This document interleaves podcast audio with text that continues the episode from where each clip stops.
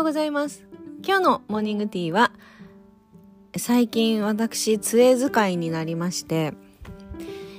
それで気づいたことをお話ししたいと思います。えー、杖、スティックですね。まあ、とっても素敵な方から、えー、杖をいただきまして、杖をついて歩くということをやっているんですけど、杖をついていたら、まあ、まず杖のつき方からね、あの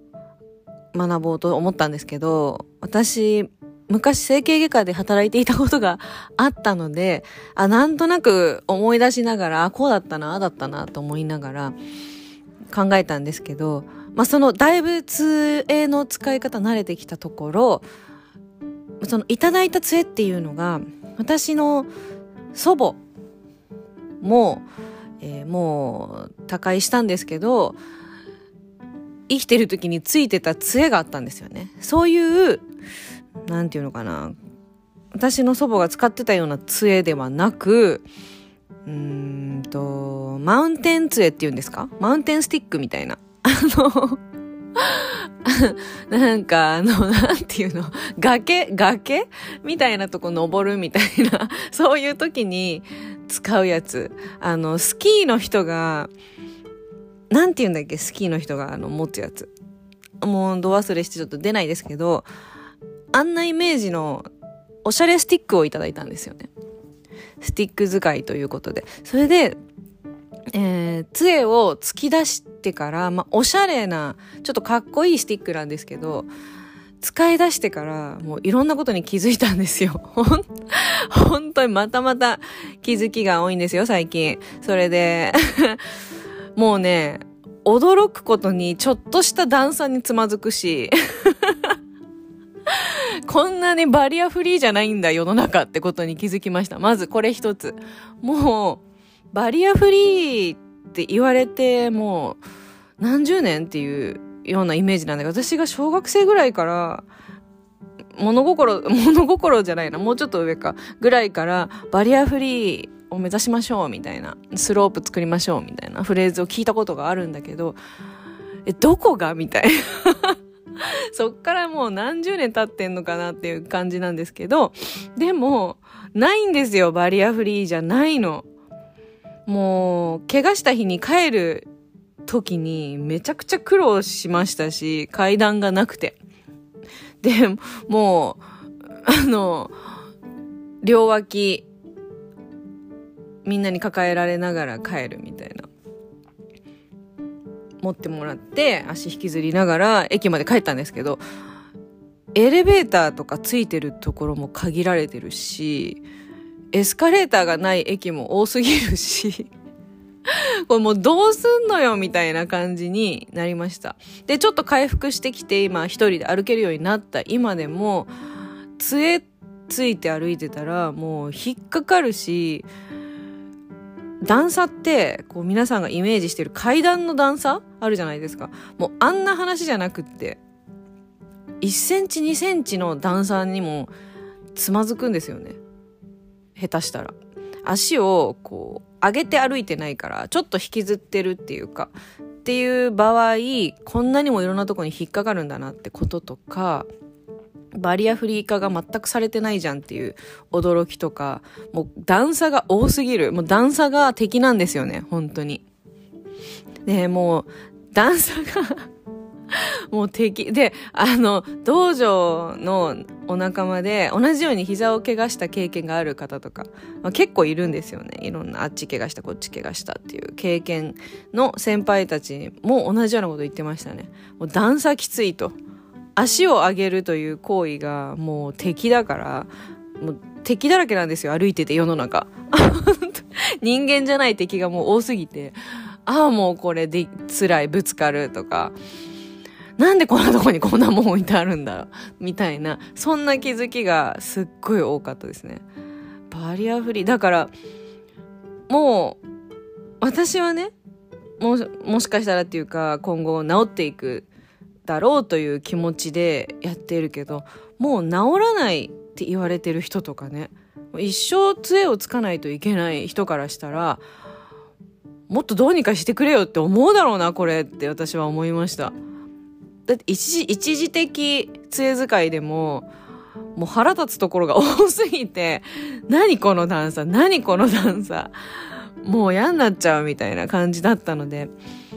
一生使わなきゃいけない方からしたら、もうね、ここら辺不親切だなとか、このお店入りにくいな、行きたいのになとか、こっちは入りやすいなとか、回るんだろうなとか、そういうとこに最近めちゃくちゃ目が行きますね。あともう一つは、これちょっともう世知辛い世の中の話なんですけど、私が杖をついて歩いていると、あのー、私のタイプっていうか、あんまり人の目が気にならないタイプなんですね、もともと。そこまで。もう多少は気にしますけど、多分、多分皆さんより結構気にならないタイプ、まあ、よく言われるんですけど、自分でもなんかあんまりこう、うん、見かけとかだから、例えば、杖をついて歩くとかも全然恥ずかしくないっていうか、だけど、驚いたことに、ものすっごい見られるんですよ。杖ついて歩いてると。もう、私はそれが衝撃で、あ、こんなにも見るんだって思いました。歩いててそんな見られることってないと思うんだけど、杖ついて歩いてたら、なんか違和感なんですかね。ちょっと不思議なスティック持って歩いて、杖ついて、足をちょっと引きずって歩いてると、まあ、どういう気も大丈夫かなって優しい気持ちで見てくれてるのか、なんだこれはこの人なんどうしたのかなっていうちょっとした好奇心で見ているのか気持ちはわからないけどまあこんなにも人に見られるんだって思い思ったんですね。だから違和感がすごいんですかね。で結構そうすると杖を使ってると杖使ってる人とめちゃくちゃ目が合うんですよ。本当に。もうワンちゃん連れて歩いてると、ワンちゃん連れてる人と目が合うっていうか、お互いに、あ、どうもみたいな空気になることってあるじゃないですか。ああいう感じで、杖ついて歩いてると、杖持ってる人と、あ、どうもっていう気持ちになるもんなんだなって。それで、それに気づいたんだけど、もうそれが、結構、あの、こう、ご高齢の方で、杖をついているっていう方もたくさんいるじゃないですか。そうじゃなくってもうちょっと年齢の若い方がついてるっていうのもよく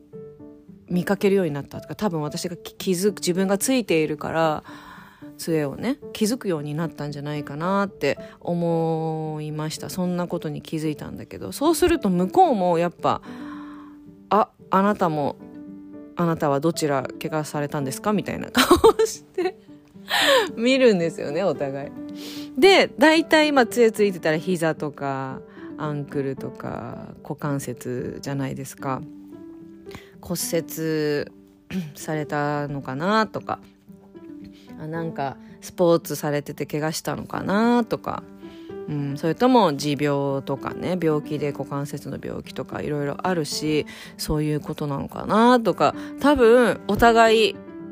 頑張りましょうねっていうわかんないけど、向こうは 向こうは全然何も考えてないかもしれないけど、私は、あの、おた、同じ杖使いとして頑張りましょうねっていうエールを、あの、送りながら歩くんです、歩いてたんですけど、ある時お店に入って、ご飯のお店に入ったんですよ。杖をつきながら。なんとかたどり着いて。そしたらですね、まさかの、ちょっと並んでて、どうしようかなってって思って。で、椅子が並ぶ人にあるじゃないですか。それが数人しか座れないんですよね。そしたら、私の前に二人、杖をついてる人がいたんですよ。なかなか集まんないでしょ、こんなに。この小、小規模な場所でね。で、杖をついてる人が二人いて、そのうちの一人が、まあ、結構ご高齢な、90歳ぐらいな雰囲気の方が杖をついていて、もう結構足もおぼつかない、もうグラグラして、で支えるご家族の方かわからないけど、と一緒にいながら、こう足がおぼつかない感じでもうほんと時間かかる一歩一歩時間かかるみたいな感じで歩かれていたんですね。で立って待ってたんですよ。でそのもう一人もう一人はもうちょっと若そうな40歳ぐらいかなっていう感じの女性が杖をついていたんですね。だからまあ多分何か怪我かご病気かっていう感じだと思うんですけど。で3人目が私。杖使い目3人目が私だったんですね。でであのー、3人とも立って待ってたんですけど、まあ、どう見ても明らかに一番座った方がいいのは90歳ぐらいの男性の方もう本当に足グラグラしてたので。でそこに椅子がバーって並んでて若者とかカップルとか結構10人ぐらいが座っていたんですよね。でコロナだからより座れる人が少ないんですよ。1個開けてください、1個開けてください、スペース開けてくださいってなってるから。だからさ、も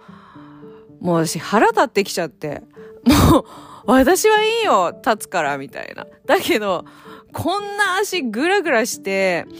もうプルプルしてさ、辛そうにしているさ、90歳ぐらいのさ、人が目の前にいるのに、誰も譲らないし、誰も、あの、気づかない。気づかないんですよ。で、私の前のその杖使ってる女性の方も、まあ普通に立って待ってたけどね。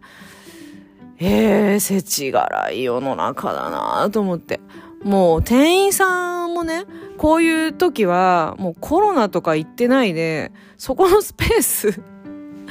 ちょっと、ちょっと詰めて一人ぐらい座れないかなって思ったりなんかしてもどっちが大事なんだろうって思っちゃって考えさせられましたね。一体これってねコロナコロナって言って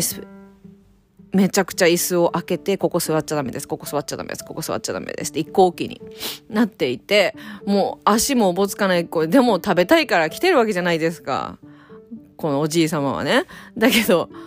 若者たちとかキャッキャしたりとか、もうカップルとかご夫婦とかいろんなね、いろんな人たちいたんだけ、座ってんだけど、ちょっと、どうぞって言う人一人もいないんだなと思ってね。やっぱりこう、自分がこう、痛い目に遭ってる人にしか見えないものってあるんだなってことに気づいちゃって、世知辛い世の中というか悲しい気持ちにちょっとなりましたね。うん、元気な人には見えない部分なのかなって思ったりして。だから私は、もし足が元気になっても、こういう部分は見える人間でありたいなっていう、こう反面教師じゃないですけどね、思いましたね。うん。元気になった途端何も見えなくなるっていうのは嫌だなーって思っちゃったりして。だってお互い様というか持ちつ持たれつの世界じゃないですか。生きていく上で。その元気な人だって急に倒れるかもしれないし急に怪我するかもしれないしっていう。そういった時に一回自分が痛い目にあって傷傷つかないと気づけない。まあ譲るね椅子を譲るとかそれだけが正義とは言いませんけどでもうん、なんか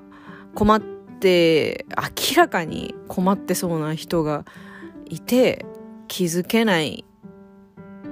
というね、まあそういう現実、まあみんながみんなね、気遣い満点な人だらけじゃないっていうのはわかるんですけど、なんかそういうちょっと寂しさみたいなものを感じたので、まあこういうこともね、私も私自身も杖を使っていなかったら見えなかったところがたくさんあると思うので人生初めてつきましたが人生で骨折したこともないし大怪我したことってないのでなんか